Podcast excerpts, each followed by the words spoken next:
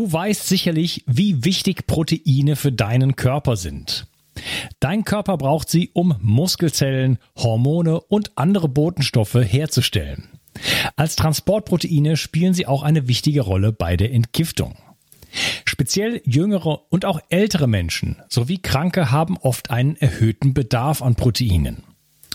Proteine bestehen aus den kleinsten Bausteinen, den Aminosäuren. Die beste Bioverfügbarkeit bekommst du, indem du deinem Körper alle essentiellen Aminosäuren direkt zuführst, aus denen dein Körper alle Proteine bauen kann. Das sympathische Berliner Startup Brain Effect hat nun ein perfekt abgestimmtes Aminosäurenprofil in ein praktisches Getränk gepackt. Also keine Pillen mehr, sondern einfach ein praktischer Drink für jeden Tag. Complete Aminos deckt den Bedarf aller essentiellen Aminosäuren ab, so wie die Weltgesundheitsorganisation es empfiehlt. Perfekt für alle, die zu wenig Protein über die normale Ernährung aufnehmen oder einen erhöhten Bedarf aufgrund intensiver sportlicher Betätigung haben. Complete Aminos ist der perfekte Begleiter für ein gutes Training. Auch Veganern empfehle ich die kompletten Aminosäuren bereits seit langer Zeit. Complete Aminos findest du unter www.brain-effekt.com und mit dem Gutscheincode BIO360 bekommst du satte 20% Rabatt auf alle Einzelprodukte von Brain Effect, Merchandise-Produkte ausgenommen. Also, eine perfekte Proteinversorgung war noch nie einfacher. Den Link findest du in der Beschreibung und in den Show Notes. 360. Zurück ins Leben. Komm mit mir auf eine Reise. Eine Reise zu mehr Energie und fantastischer Gesundheit. Ich möchte dir das Wissen und den Mut vermitteln, den ich gebraucht hätte, als ich ganz unten war. Dabei will ich dir helfen, wieder richtig in deine Energie zu kommen. Zurück ins Leben. Hallo ihr Lieben und herzlich willkommen zu WO360. Das ist der dritte Teil von meinem Interview mit Christian Dietrich Opitz. Hallo Christian. Hallo Unkas. Wir unterhalten uns über dein neues Buch Normopathie, das drängendste Problem unserer Zeit äh, mit Co-Autor Christian Salvesen. Ähm, ja, du hattest so ein bisschen im Ende des zweiten Teils gesagt, ähm, dass uns so der Lebensentwurf fehlt, dass wir keine Ziele im Leben haben, dass wir ähm, eigentlich äh, ja nicht mehr so richtig wissen, was eigentlich äh, was uns was uns erfüllt, so nach dem Motto. Ähm, und jetzt kommt natürlich dann Ideologie rein. Ne? Und gerade in diesen Zeiten gibt es sehr, sehr viele Ideologien, die jetzt auch irgendwie uns so aufgefropft werden von Politik, äh, von, von auch bestimmten Organisationen, NGOs, die äh, massiv finanziert werden natürlich äh, aus anderen Kanälen, äh, wo man das, wenn man das dann nicht weiß, dann findet man das vielleicht danach nicht mehr so cool. wie zum Beispiel Black Lives Matter. Ähm, also das heißt, da, da sind viele Dinge, die so vordergründig erstmal so versucht sind, so PC irgendwie, das ist jetzt irgendwie gut und so. Ähm, und wo aber im Hintergrund doch wirklich ganz, ganz viele sehr eigenartige Sachen passieren. Ähm, ja, da, überall eigentlich. Ne? Aber ähm, das heißt, jetzt wird eine Ideologie, kommt jetzt hier rein, ähm, zum Beispiel mit dem ganzen C-Thema. Jetzt geht's ja schon los. Äh, ähm, dass man die nicht gepieksten quasi ausgrenzt. Ne? Nicht nur über bestimmte Regelungen, sondern auch schon von den Leuten her. Ja, neulich so eine, das war jetzt in Amerika, aber da hat ein Typ, der macht immer so Fake-Umfragen und hat einfach die Leute gefragt, ob das äh, okay wäre, wenn man jetzt äh, also die, die ungepieksten einsperren würde. Ne? Und dann haben da über die Hälfte Leute gesagt, ja, das ist genau meine Meinung, das, das sollte man auf jeden Fall machen. Ne? Äh, das lässt einem ja schon irgendwo die Haare zu, zu Berge stehen, oder? Also, äh, dass sowas wieder möglich ist. Und ne, also jetzt, wir haben es schon mal gehabt, sowas in Deutschland, mehrfach gehabt, ne? nicht nur, nicht nur in Nazi-Deutschland, auch ein bisschen in der DDR, so dieses, dieses äh, Denunziantentum und so weiter. Wir sollten doch da, gerade wir Deutschen sollten doch da sofort irgendwie, sollten doch die Alarmglocken läuten, oder? Äh, das darf es doch nie wieder geben. Deswegen haben wir doch mal irgendwann ein Grundgesetz gehabt. Und das wird jetzt einfach ausgehebelt. Ja? Äh, wir haben angeblich ähm, eine, eine, ganz schlimme Pandemie und deswegen äh, darf man jetzt, ähm, für die es gar keine Medikamente gibt, Quatsch, stimmt nicht, ja, wurde gelogen. Äh, gibt's, hat man aber verboten, ja, darf man nicht mehr verschreiben. Und deswegen gibt's jetzt halt den Peaks und deswegen kann man den auch mal einfach so mal schnell machen. Und man ist ja noch in der Studie, die Studie dauert ja noch, die wird ja jetzt am lebenden Menschen gemacht. Ne? Und das ist alles jetzt irgendwie völlig okay.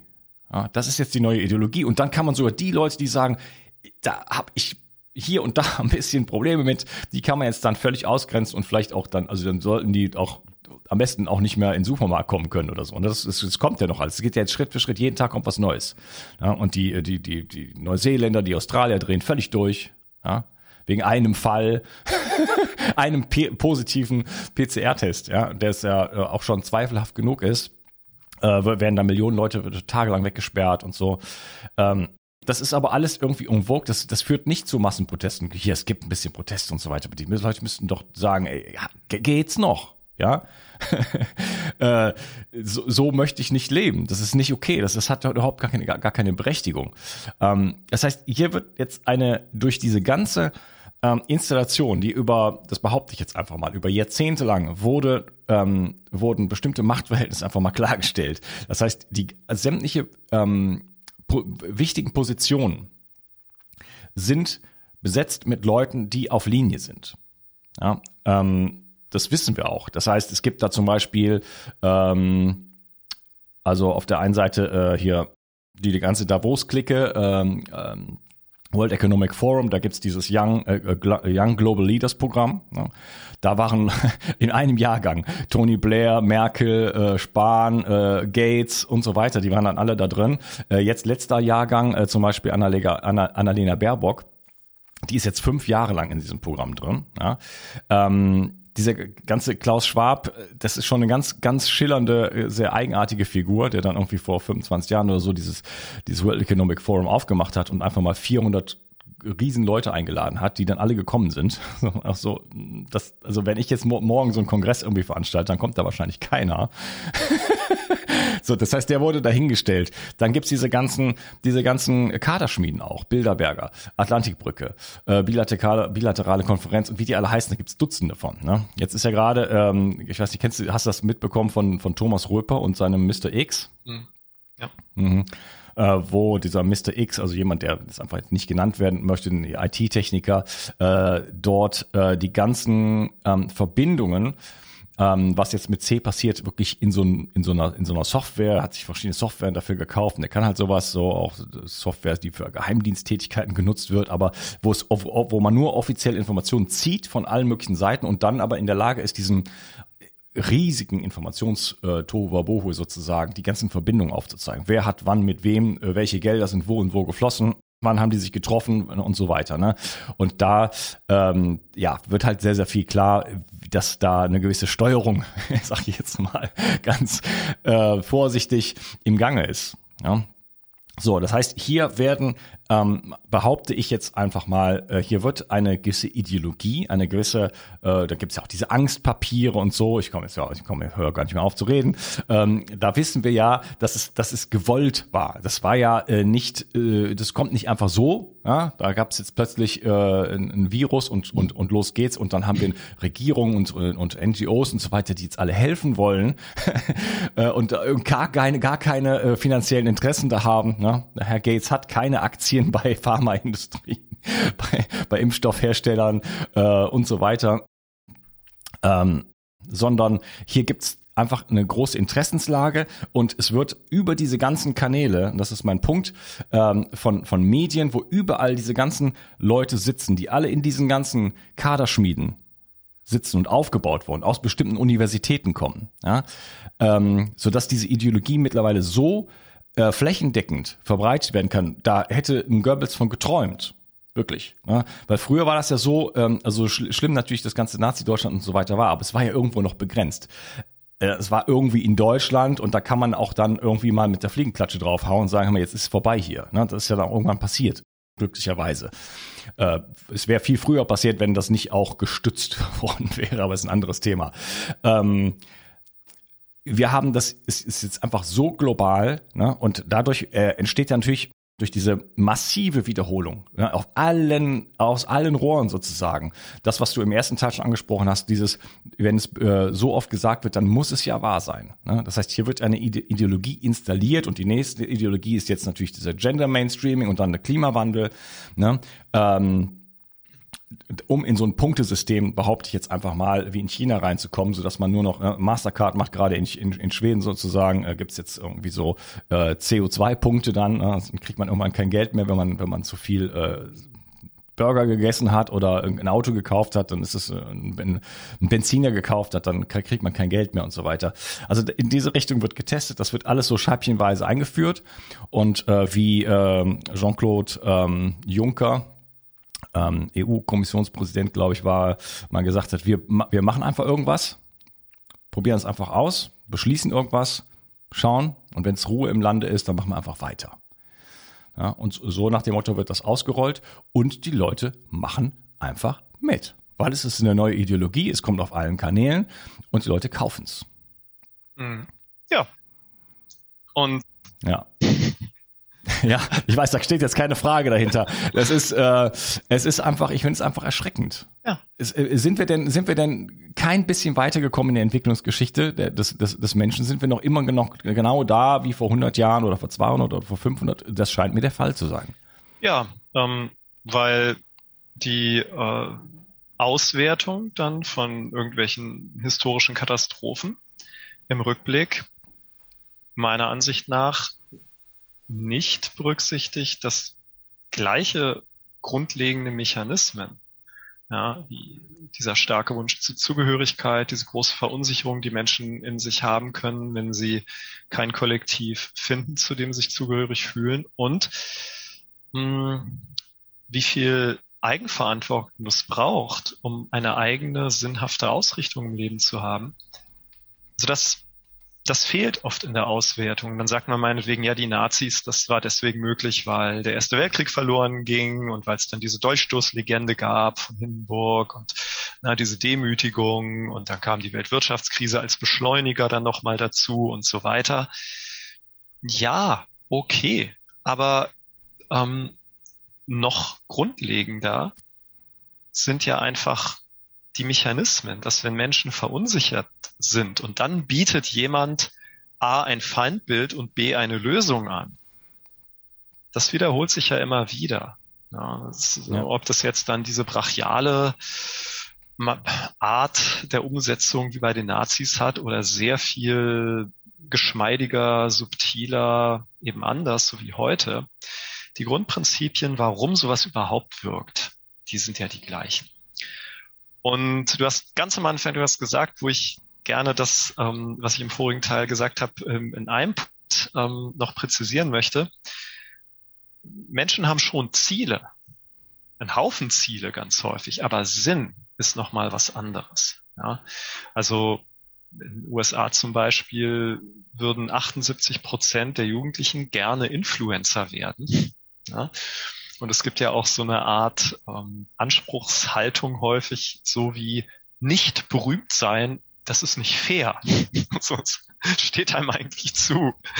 so, ähm, weil es ja eben nicht mehr was derart Seltenes ist wie vor 50 Jahren in Filmstar oder so. Ne? Da gab es wenige. Ähm, ja, also Ziele und Ziele und Sinn sind noch nicht das Gleiche. Ja, was man ja auch daran sehen kann, dass in vielen Lebensbereichen sehr erfolgreiche Menschen nicht unbedingt glücklicher sind als die weniger erfolgreichen. Hm. Gut, jetzt hast du sehr viel aufgezählt über sehr konkrete Formen der Normopathie heute, die Strukturen davon. Und was jetzt? Ja, also innere Lehre ja, die, die innere Lehre, also so als Basis dafür, dass jetzt, dass die, dass man die füllen kann und das hat es vielleicht schon immer gegeben, aber vielleicht ist die innere Lehre auch irgendwie noch fast noch schlimmer durch Globalisierung, durch durch Smartphone, durch Social Media und so weiter. Wir leben in so einer mehr zerfaserten äh, Welt, ne, wo es immer auch schwieriger wird, so sich auf irgendwas überhaupt zu konzentrieren. Ne? Vielleicht, ne, ich habe das jetzt war jetzt gerade in in Berchtesgaden bei Burkhard Hock und äh, da nach meiner Zahn-OP habe ich dann ein paar Spaziergänge gemacht und so weiter und nochmal so diese Naturverbundenheit da gespürt. So einfach einfach nur in den Bergen sein und kein, kein Telefon und nichts, einfach äh, einfach nur irgendwie dieses in diesem in diesem Feld irgendwo sich aufhalten. Das ist äh, das ist so eine tolle Sache und man merkt den Menschen das an meiner Meinung nach. Die sind sehr einfach und sehr, sehr herzlich, diese Menschen, und haben einfach eine Liebe zur Natur und zu allem, was ist irgendwo. Ne?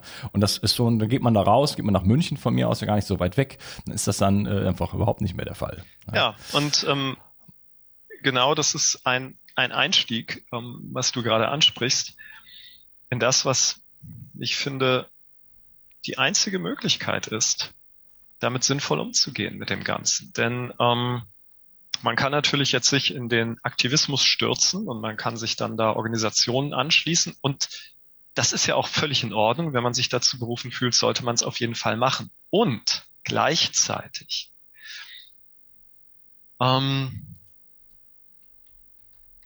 wenn man sich die Geschichte erfolgreicher Führungspersönlichkeiten anschaut, die in ihrer Zeit normopathische Verhältnisse verändert haben, dann waren das Menschen von einer großen Selbstdisziplin, die ähm, ihren eigenen Lebenswandel als die Basis gesehen haben für all das, was sie dann ähm, als Aktivisten gemacht haben. Also ich nehme mal William Wilberforce, ja, den nennt man ja oft den Mann, der die Sklaverei beendet hat, also im britischen Empire. Und ähm, bis der 24 war, war das ein sehr privilegierter, reich geborener Gentleman des britischen 18. Jahrhunderts, Partys und Clubs ohne Ende.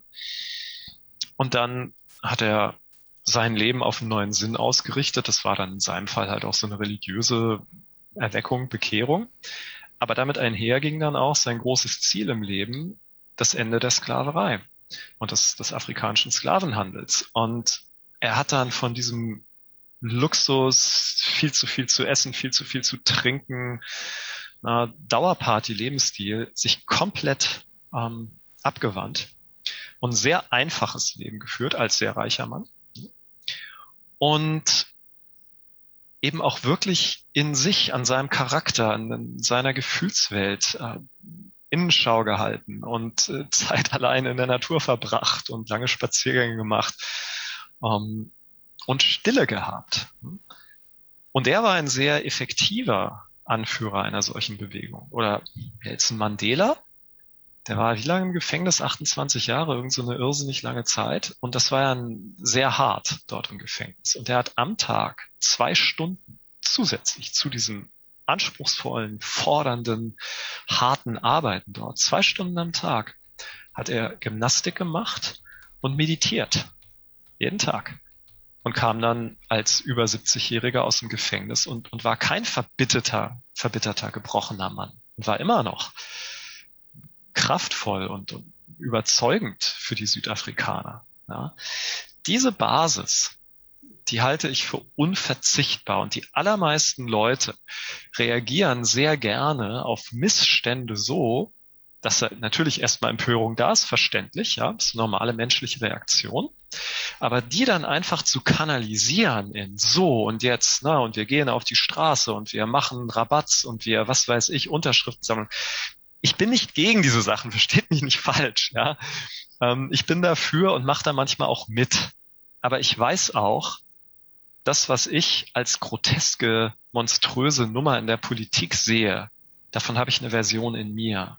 Hm. Ich bin nicht der unbefleckte Heilige, der irgendwie Normopathie äh, so betrachten kann wie, ach du armer Sünder, ja, ich bin ja völlig unschuldig und rein. Nein.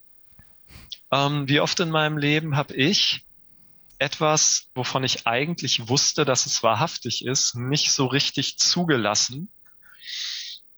Und sei es, weil ich irgendwo in, in einem kleinen äh, Netzwerk, Freundeskreis oder so nicht unangenehm auffallen wollte. Und wie konsequent und authentisch lebe ich eigentlich? Ja, nach den Prinzipien, die ich für sinnvoll halte und lebensfördernd. Und wie oft gehe ich mit Menschen so um und wie oft eben noch nicht. Um, ähm, und das ist nicht sexy, ja, sich damit zu beschäftigen. Das ist, es ist sehr einfach und es kostet eigentlich gar nichts, wütend zu sein über Entscheidungsträger, Politiker und so weiter. Ähm, da muss ich ja nichts bei mir machen oder anschauen. Ähm, aber die effektiven Führungspersönlichkeiten, die wirklich Dinge verändert haben, meiner Ansicht nach hatten diese Disziplin. Ja? Oder wenn ich mich an so an die Civil Rights äh, Bewegung der 50er, 60er Jahre in den USA erinnere, die dann solche Sachen gemacht haben, wie dieses ähm, in die segregierten Restaurants zu gehen, ne, die Schwarzen, die dann in die Restaurants, wo nur Weiße sitzen und sich hingesetzt haben, so als Protest, und die dann richtig vorher geübt haben, wenn dann jetzt Weiße kommen und die anspucken und schlagen und beschimpfen und sonst was, nicht zu reagieren und nicht zurückzuschlagen. Das, das haben die trainiert ne, vorher. Und das, das ist wirklich, also ich stelle mir das unglaublich herausfordernd vor. Aber sie haben es gemacht und diese Bewegung war ja auch nachher sehr erfolgreich. Im Gegensatz jetzt zu zum Beispiel Black Lives Matter, wo einfach nur so Empörungskultur angefacht wird. Aber es geht nur um Schuldzuweisung. Ja? Und es macht eben großen Unterschied aus, ob man jetzt, sagen wir mal, als, als Aktivist wie diese alte Civil Rights Bewegung, ob man da bei sich anfängt und die eigene Wut lernt, in was Positives zu kanalisieren. Und das, was man an den Rassisten nicht mag, ja, ähm, dass man die, die Version, die man davon selber in sich hat, dass man die anschaut. Und die haben viel verändert. Und heute mh, degeneriert das so in so eine Empörungskultur. Und aus dem Grund ist eben in unserem Buch auch als Lösungsansatz zunächst einmal eine Inventur des eigenen Lebens und dann ganz äh, sicherlich ein ganz wichtiger Schwerpunkt darauf, Zeiten für Stille zu schaffen. Geh im Wald spazieren und nimm nicht dein Smartphone mit. Wenn du deinen Kinderwagen schiebst, lass dein Smartphone zu Hause. Wenn du mit deinem Hund spazieren gehst, lass dein Smartphone zu Hause. Ich sehe das ja oft im Park, ja. Wird ein Kinderwagen geschoben und dabei wird am Smartphone gedaddelt. Das ist so ein Hund und der, der springt am Bein hoch und will die Aufmerksamkeit und Herrchen, Frauchen ist am Smartphone. Ne? Solche Dinge, die, die einfach vom Leben entfremden. Und wer das nicht aushält, wer nicht, wer es nicht aushält, einfach mal nichts zu tun, einfach mal nur da zu sein, ähm, braucht offenbar gedankliche Reize als Dauerprogramm, ums Leben aushalten zu können. Und da, da hat man dann überhaupt keine Basis, ähm, irgendwas im Leben in eine konstruktive Richtung zu verändern. Also diese Zeiten für Stille, die halte ich für unglaublich wichtig. Und der Punkt, der dann weiterführt und dadurch erst auch möglich wird, ist wirklich die Natur des Denkens sich anzuschauen. Wir sind so gerne dabei zu sagen, ja, die Gedanken sind richtig und die sind falsch. Also das, was heute in der Nomopathie so passiert. Ne? Es gibt dann einfach das genormte Denken, das wird gesetzt, das ist richtig, das ist akzeptabel, alles, was dem widerspricht, ist nicht akzeptabel. Das ist nicht angenehm, wenn man zu denen gehört, die da nicht zustimmen. Okay, machen wir das auch? mit unserem ganz eigenen Denken? Hm. Da können wir mal sehr genau hingucken. Und was ist das eigentlich, was dazu führt? Denn es fällt uns ja sehr leicht zu erkennen, dass andere Menschen manchmal total an ihre Gedanken glauben und sich dabei ganz offensichtlich irren. Kann mir das passieren? Und davon abgesehen, wie wir jetzt den Inhalt von Gedanken an sich einordnen. Warum ist es überhaupt so, dass sich Gedanken so unglaublich real anfühlen können. Es sind doch einfach nur Gedanken. Ich meine, die, seit der Kopenhagener Deutung der Quantenphysik 1927 weiß man ja auch wissenschaftlich, dass man Modelle aufstellen kann von Wirklichkeit, aber nicht Wirklichkeit beschreiben kann. Es geht nicht. Ja, es ist nicht möglich, weil ein Modell eine Abstraktion von einer Realität ist. Punkt. Also Gedanken sind nicht in einem absoluten Sinne real. Sie sind nützlich unter Umständen. Und in Stille und in einem offenen Reflektieren und Betrachten kann man erleben, wie dieses Gefühl von Realität an Gedanken verliehen wird. Und das ist kein Prozess, der, der alternativlos ist. Es ist möglich, die eigenen Gedanken wahrzunehmen und dieses immense Realitätsempfinden dabei kann sich entspannen.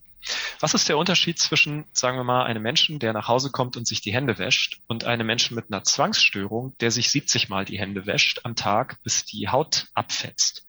Der Mensch mit der Zwangsstörung weiß kognitiv, dass dieses Verhalten keinen Sinn macht, nur wahrscheinlich Basal-Ganglia-Überaktivität, irgendwas im Gehirn funkt so intensiv, dass es überwältigend real ist, ich muss mir die Hände waschen. Auch wenn man weiß, es ist nicht so.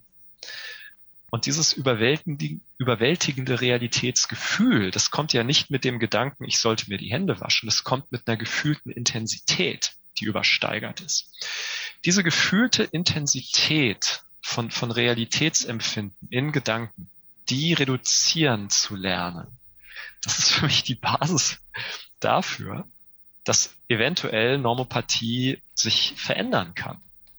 Wir werden Normopathie nicht lösen, wenn wir das Gleiche machen, was die Leute machen, die wir jetzt kritisieren. so. Also, wenn bestimmte Kreise ihre Gedanken von dem, was sein soll, für übermäßig real halten und ich halte meine Gedanken, dass das nicht sein soll, für übermäßig mhm. real, dann haben wir das. Und dann haben wir vielleicht geschichtlich einmal gewinnt die eine Seite, mal die andere. Aber das sind dann Zyklen, die sich abwechseln. Ja, also wenn jetzt meinetwegen nicht die Nazis 1933 die Wahl gewonnen hätten, sondern meinetwegen Ernst Thälmann mit den Kommunisten, dann hätten die sich halt durchgesetzt. Vielleicht hätte es dann irgendwann Nazis gegeben, die die Kommunisten im Krieg besiegt hätten oder was auch immer. Ne? Aber ja, es, die, Revolution, die Revolutionäre wären ja dann auch oft zu schlecht dann im Nachgang. Genau. Und ähm, der einzige, wo ich anfangen kann, bin ich selber. Ich bin jemand, der denkt. Ich bin jemand, der manchmal die eigenen Gedanken für real hält. Ich sitze im gleichen Boot. Und hier ist sehr viel möglich. Das ist das Schöne. Ob ich im großen Kollektiv an der Gesellschaft irgendwas verändern kann, ich habe keine Ahnung. Ich weiß es nicht. Also das wäre, ja, das wäre ein überraschender Bonus oder na, wenn, wenn sich genügend Leute zusammentun und so weiter. Ähm, ja, das sind das mag sein. Und es mag sein, dass ähm, Aktivismus und sich zu organisieren und sich zu mobilisieren in Gruppen, dass das auch Effekte hat. Auf jeden Fall mag das sein. Aber wir werden unsere Chancen, dass das verändert, massiv erhöhen. Wenn wir aus diesem Mechanismus in uns selber mehr und mehr aussteigen, der ursächlich zu dem Problem geführt hat. Ja, sei die Veränderung, die du in der Welt sehen willst. Ähm, Arun Gandhi, der ähm, der Enkel, einer der Enkel von Gandhi, der hatte ja folgendes Erleben einmal, als ähm, er zwei Jahre bei Gandhi gelebt hat, 1942 bis 44 war das, glaube ich. Und damals war Gandhi ja nicht mehr politisch aktiv, das war ja durch, ne? Unabhängigkeit war beschlossen und all das. Und er war dann für sehr viele Menschen ein ganz wichtiger Ratgeber aufgrund einfach seines ikonenhaften Status und des Respekts, den er hatte bei den Leuten. Und so kam eines Tages eine Mutter mit einem Sohn und sie sagte zu Gandhi, Bapuji, ne? Großvater, so hat man ihn genannt, Bapuji. Mein Sohn isst nur Süßigkeiten. Er ist schon krank und er hört nicht auf mich. Kannst du bitte mit ihm reden? Auf dich würde er hören. Und Gandhi sagt, ja, aber komm in zwei Wochen wieder. Die Mutter ist ein bisschen durcheinander. Warum soll ich in zwei Wochen wiederkommen? Aber gut. Ähm, sie geht, sie kommt in zwei Wochen wieder mit ihrem Sohn, der heißt Anil. Und Gandhi ähm, holt den Anil zu sich, schaut ihn an und sagt, Anil, würdest du mal ausprobieren, keine Süßigkeiten mehr zu essen? Ein Satz. Die beiden gehen. Einige Zeit später kommt die Mutter wieder und mit Begeisterung und Tränen in den Augen sagt sie zu Gandhi, Papuji, es ist ein Wunder geschehen. Seit diesem Besuch bei dir isst Anil keine Süßigkeiten mehr. Und er ist zufrieden damit. Aber sag mir doch bitte, warum hast du mir beim ersten Besuch gesagt, ich soll in zwei Wochen wiederkommen? Und Gandhi sagt, da habe ich selbst noch Süßigkeiten gegessen. Geil. Ja, also hier würde ich halt sagen, mh, hm, zeigt uns jemand, der wirklich was Gigantisches geschafft hat, diese Unabhängigkeit auf eine Weise zu erreichen, die kein Blutbad war. Das ist ja eine historische Leistung, die ist ja immens. Er hat uns gezeigt, wie es geht. in diesen kleinen Dingen. Und wenn man heute an Gandhi denkt, dann denkt man vielleicht an den Salzmarsch und ja, na, so an vieles.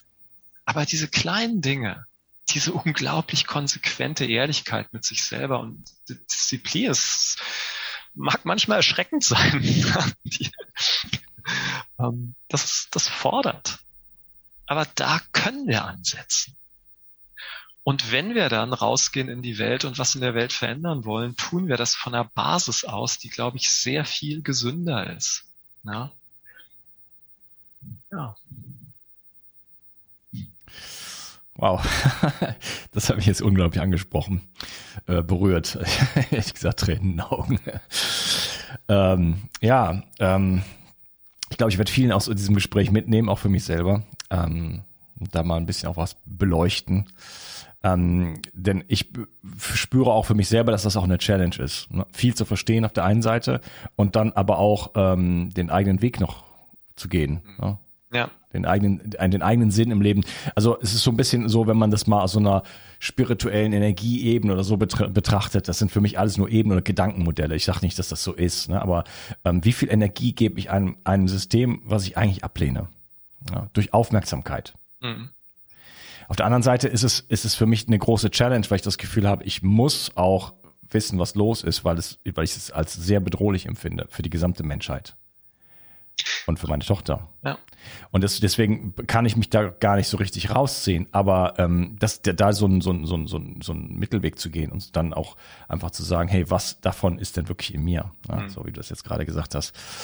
Ähm, ja, das glaube ich, dass ich das gerade gar nicht mache. Ja. Und ich, du erinnerst mich daran, dass ich ähm, vor einigen Jahren mir ständig solche Fragen gestellt habe. Hm. Und ähm, was das Bedrohliche angeht, also es, denke ich, ähm, kann man sehr gut nachvollziehen heutzutage, ne? wenn auch so ein ja, Gefühl von so einem Würgegriff von Maßnahmen einfach ganz deutlich wird. Und das ist ja auch ein Mechanismus, der der Normopathie zugrunde liegt. Die Unsicherheit, die körperliches Leben mit sich bringt, die ist irgendwie nicht akzeptabel. Ich habe das mal ausgedrückt, so die maximale Minimierung von Risiken. Aber Leben hat auf der körperlichen Ebene keine absolute Sicherheit. Ähm, unsere Sterblichkeit ist sowieso garantiert. Und ähm, auch bevor irgendwann der Tod unausweichlich kommt, gibt es diesen Unsicherheitsfaktor, was erstmal Überleben angeht, was Lebensumstände angeht, den gab es immer. Und Gesellschaften, die versuchen, den, diese Unsicherheit komplett wegzuregulieren, die werden sehr grausam, weil sie vom, vom Leben entfremdet sind.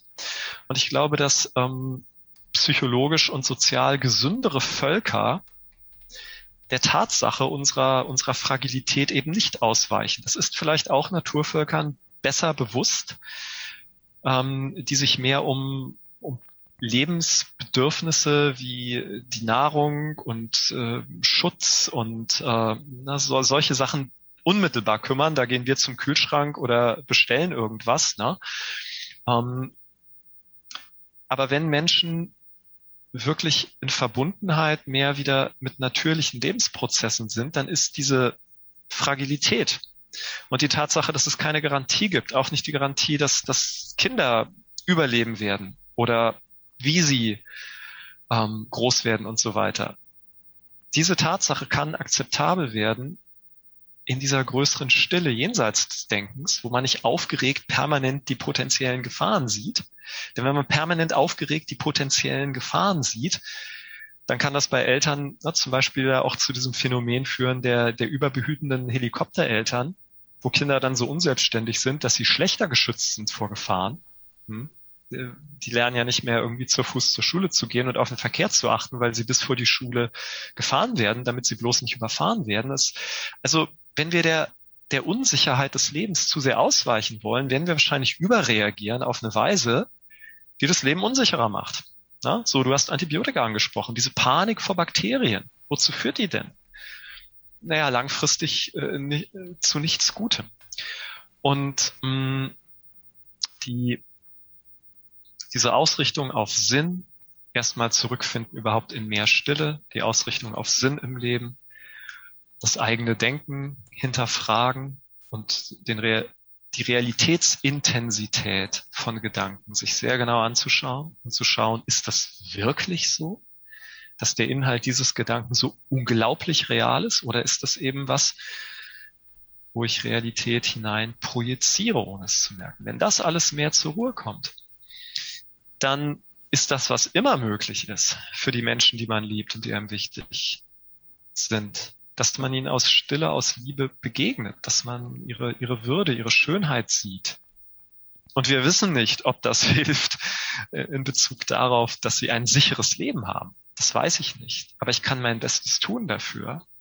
Und, und meine Möglichkeiten, die Umstände des Lebens zu beeinflussen, haben sehr klar Grenzen. Ähm, ja, insofern wird sich Normopathie nicht ändern, indem wir mit Panik darauf und dagegen reagieren. Sonst erschaffen wir einfach eine neue Version von Normopathie, die uns für eine Zeit wie das Richtige vorkommt. Hm. Ja. Ja, okay. Äh, das heißt aber leider dann auch Preaching to the Choir. Also ähm, die Leute, die jetzt, ähm, sage ich jetzt mal, in der Normopathie voll drin hängen, die erreichen wir nicht, gar nicht. Quasi, die hören ja sowieso nicht mehr zu. Also die Leute melden sich dann auch ab irgendwann und sagen, ist jetzt auch jetzt hier nur noch Schwurbelkram oder so. Schon gehört, schon gelesen. Ähm, das heißt, wir können eigentlich immer nur bei uns selber bleiben. Das habe ich früher auch mal gesagt. Ich habe ja mal so Selbsterfahrungsseminare und so gemacht. Ähm, du erinnerst mich heute an, wie gesagt, an viele Sachen, die ich eigentlich schon wusste. ähm, ich habe mich auch bewusst entpolitisiert oder so, äh, damit überhaupt gar nicht über Jahrzehnte beschäftigt, weil ich dachte, ich muss mich eigentlich, ich kann mich nur um meinen eigenen Kreis kümmern. Um mich selber und vielleicht so ein bisschen so mein Umfeld, was natürlich dann davon einfach dann profitiert oder davon sich derartig gestaltet, so wie ich mich gestalte. Ja, ist ja, ist ja ganz, ganz automatisch. Und wenn ich einen Einfluss habe auf eine Handvoll, sagen wir mal fünf Personen um mich herum, ne, die irgendwie was mitbekommen, ähm, dann ist das natürlich, kann das ja eine Bewegung sein. Ne? Wenn jeder Einfluss auf fünf Personen hat, dann ist, ist das natürlich irgendwann auch mal viel. Ne? Und da ist letzten Endes, ähm, ja, man muss halt einfach ähm, vor der eigenen Türe sozusagen kehren. Ne? Man kann nicht vor anderen Leuten Türen kehren oder versuchen, ganz entfernte Probleme irgendwo zu lösen. Aber ähm, ist schwierig. Ne? Mhm. Ist schwierig, wenn, wenn, wenn eine Bedrohung äh, so, so, eine, so eine Dimension angenommen hat, wo man sagt, jetzt muss ich aber vielleicht auch tatsächlich äh, mal eine Schrotflinte in die Hand nehmen. Ja, ähm, ich tue ja auch, sagen wir mal, was mir sinnvoll erscheint, was ich kann, wie zum Beispiel dieses Buch über Normopathie ist ja auch ein Angebot. Und äh, es ist im Ton, würde ich mal sagen, zwar klar, aber auch nicht sehr anklagend, so dass das auch für Menschen verdaubar sein kann, die jetzt bisher nicht meine Ansichten teilen, oder meine und, und die von Christian Zalve sind. Mm. Und wenn man Möglichkeiten sieht, äh, Dinge anzubieten, die vielleicht andere Menschen zum Nachdenken anregen, das ist ja eine wunderbare Sache. Was so diese Unerreichbarkeit angeht, mm, ja, das mag häufig der Fall sein. Auf der anderen Seite gibt es vielleicht auch Möglichkeiten, ähm, wie man mit Menschen spricht. Und für mich das große Vorbild da ist äh, der unvergessene Marshall Rosenberg, na, der nun wirklich was äh, Mediation angeht, ein, einfach ja Genie war und ähm, genauso vorgegangen ist, bei sich selber anzufangen und dann was sehr Gutes in die Welt zu bringen. Und ich meine, was Rosenberg geschafft hat, das waren ja solche Dinge wie der Erfinder der gewaltfreien genau, Kommunikation. Ja, ähm, zwei Stammesführer in einem Stamm in Nigeria, wo bei beiden Stämmen seit 40 Jahren die häufigste Todesursache äh, getötet werden durch den anderen Stamm war. Also die waren in, in einer Fehde, in einer Feindschaft und Blutrache und so weiter. Und er setzt die beiden Stammesführer zusammen. Und das hat zwar eine Weile gedauert, aber dann haben die Frieden geschlossen nach ein paar Stunden, der dann auch gehalten hat. Und was war, was hat er gemacht? Ja, so wie ein, ein Grundprinzip der gewaltfreien Kommunikation hinter Wut steckt ein unerfülltes Bedürfnis. Und ich bin in der Hinsicht manchmal auch wirklich nicht gut. Ich muss mich da auch immer wieder dran erinnern. Ja, wenn jemand sehr stark gegen mich argumentiert, ist natürlich die erste Reaktion zu, zu argumentieren und dann ziehe ich meine Informationsschwerter und na, auf geht's. Aber das bringt ja nichts. Ähm, und es geht ja nicht darum, dass ich mich durchsetze, sondern günstiger wäre es ja, man findet überhaupt erstmal einen Kontext, wo man sich hören kann. Wenn ich mich daran erinnere, jemanden zu fragen, hm, okay, du bist da gerade ziemlich wütend. Was ist dein Bedürfnis? Was brauchst du eigentlich? Und wenn dann irgendwas kommt von du, du, du, ja, was ist dein Bedürfnis? Also so, natürlich, viele Leute sagen da nicht sofort, was ihr eigentliches Bedürfnis ist. Dann kommt erstmal, du musst dich ändern, ich will nicht, dass du so bist, du, du, du. Ich will, dass du. Ne? Das ist ja kein Eigenbedürfnis. Sondern hm. wenn man weiterfragt, ja, was brauchst du für dich? So ist ja zumindest mal ein Versuch wert, da wo man persönlichen Kontakt mit Leuten hat, wo ja auch solche politischen, politischen Korrektheitsthemen, das, das kriege ich ja auch mit zur Zeit, ja, das, ist, das spaltet ja Familien und, und ja, Kollegenverhältnisse in Betrieben und so weiter. Kann man immer ausprobieren. Was ist eigentlich dein Bedürfnis? So, da drunter, dahinter, ich höre dich, was du sagst, aber worum geht's dir eigentlich? das ist auch so ein Punkt, ne, mit dem bei sich selber anfangen. Ja, ähm, da weiß ich sehr gut, da habe ich Hausaufgaben. Hm. Ja, ich versuche schon seit Ewigkeiten das äh, Thema äh, gewaltfreie Kommunikation mal hier äh, anzusprechen. Die Dame vertröstet mich immer wieder und dann wieder nicht und wieder keine Zeit und so. Äh, ich check das gleich nochmal. ich bin sehr hartnäckig. Ähm, ja, also finde ich ein guter Hinweis. Ähm, wie kommen wir, wie können wir wieder ins Gespräch miteinander kommen? Sehr, also wichtiger denn je. Es war schon immer wichtig. Kennt jeder aus seiner eigenen Beziehung ähm, auch oder aus allen möglichen Beziehungen, wo man einfach irgendwann gar nicht mehr miteinander sprechen kann äh, und immer nur in diese Aktions-Reaktionsgeschichte reinkommt und sich verteidigt und angreift und so. Ne? Und äh, das als Skill zu erlernen, es ist nicht, also es ist schon schwer, aber es ist man muss erstmal die Prinzipien begreifen, es mal ein bisschen üben und mal in die Anwendung bringen. Das kann man ja auch zusammen machen innerhalb einer Beziehung zum Beispiel. Das ist natürlich super. Also mit dem eigenen Chef, den kann man jetzt dann vielleicht nicht so sehr schnell dazu über, äh, überreden, vielleicht aber auch doch, wenn man es mal probiert. Aber äh, mit dem eigenen Partner sagen, guck mal, wir haben doch hier ein Kommunikationsproblem, lass uns doch mal das versuchen zu lösen. Wir machen, gehen einfach mal zu so einem Workshop hin und dann üben wir das einfach. Mhm. Ne? Dann hat man dieses Bewusstsein und dann sitzt, sitzt man wieder zu Hause und dann sagt man, Moment, jetzt geht das wieder los, lass uns doch noch weiter üben ne? Wollen doch, das ist doch ein Spiel. Wir machen ein Spiel draus, mal gucken, ob da was bei, Schönes bei rauskommt. Und plötzlich äh, lösen sich solche Dinge auf man kann, man kommt wieder ins Gespräch und äh, diese ganzen aufgestauten Gefühle plötzlich äh, dürfen sich äh, auf eine, eine nicht äh, schädliche Weise sozusagen exprimieren und äh, kommen halt einfach raus und dürfen ausgesprochen werden.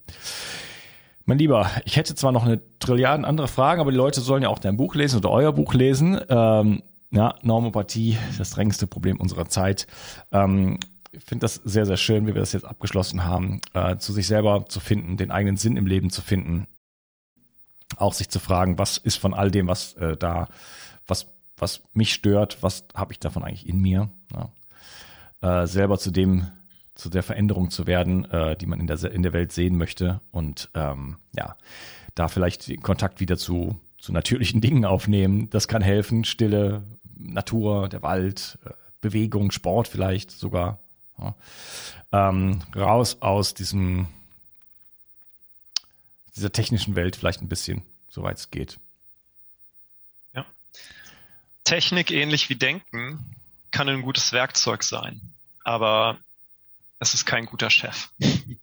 Ja, genau. Hat mir sehr viel Spaß gemacht mit dir. Äh, wo kann man dich denn, ich werde natürlich alles von dir verlinken, aber wo kann man dich denn sonst so finden? Was machst du denn sonst noch so? Ja, man findet mich unter meinem Namen Christian Dittrich Opitz, also Christian minus ähm, ist meine Homepage. Und ähm, ich biete ähm, Kurse an, und, und Ausbildung, vor allen Dingen rund um die Themen Kultivierung von Lebensenergie, also aus den äh, vor allen Dingen asiatischen Traditionen, Qigong, Negong, innere Kampfkunst, Yoga, ähm, verbunden mit modernen wissenschaftlichen Gesichtspunkten und Ansätzen. Und ähm, alles, was dem Menschen dazu hilft, ähm, über eigene Übungspraxis, über eigene Wahrnehmungsschulung, über Ernährung, über das Auswählen sinnvoller Produkte für das eigene Leben, das Heft des Handelns in die eigene Hand zu nehmen, in die Selbstverantwortung zu kommen, sich wieder mehr in Verbindung zu bringen mit Lebensprinzipien, mit Prinzipien und Kräften der Natur, mit Prinzipien, nach denen unser Bewusstsein funktioniert und sich für uns Wahrnehmung und Realität konstruiert. Dabei Menschen zu helfen, wieder Herren und Herr im eigenen Haus zu werden. Ähm, das ist mein großes Anliegen. Es gibt eine Vielzahl dazu von Angeboten, einzelne Wochenendseminare zu Lebensenergiekultivierung, Tumo, zum Lernen, ähm, wie man lernen kann, ohne Stress, mit mehr Freude, auf eine Weise, die mehr Kreativität anregt und dabei nebenbei das Gedächtnis verbessert. Und dann sind auf meiner Homepage auch eine ganze Menge Texte zu finden zu diversen Themen. Zurzeit äh, sehr stark das Thema Elektrosmog 5G.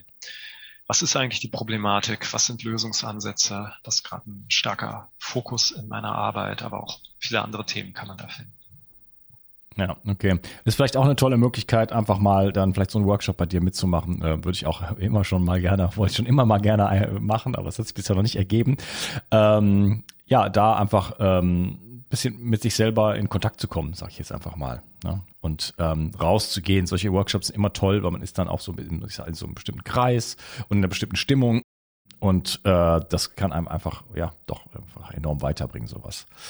Also vielen, vielen lieben Dank für deine Arbeit äh, insgesamt und äh, für das, glaube ich, vierte oder fünfte Interview, was wir schon gemacht haben. ähm, Im Podcast das dritte jetzt schon.